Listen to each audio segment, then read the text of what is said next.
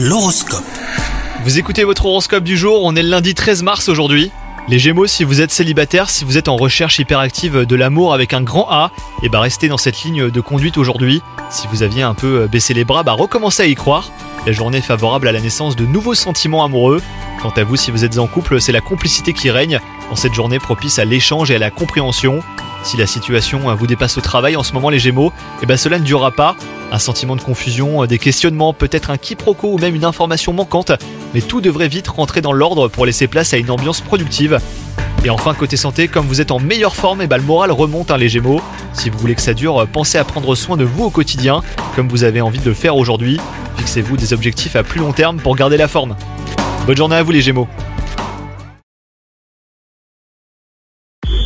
Hello, c'est Sandy Ribert. Je suis journaliste sportive et je vous invite à découvrir le nouveau podcast Chéri FM Haut Niveau.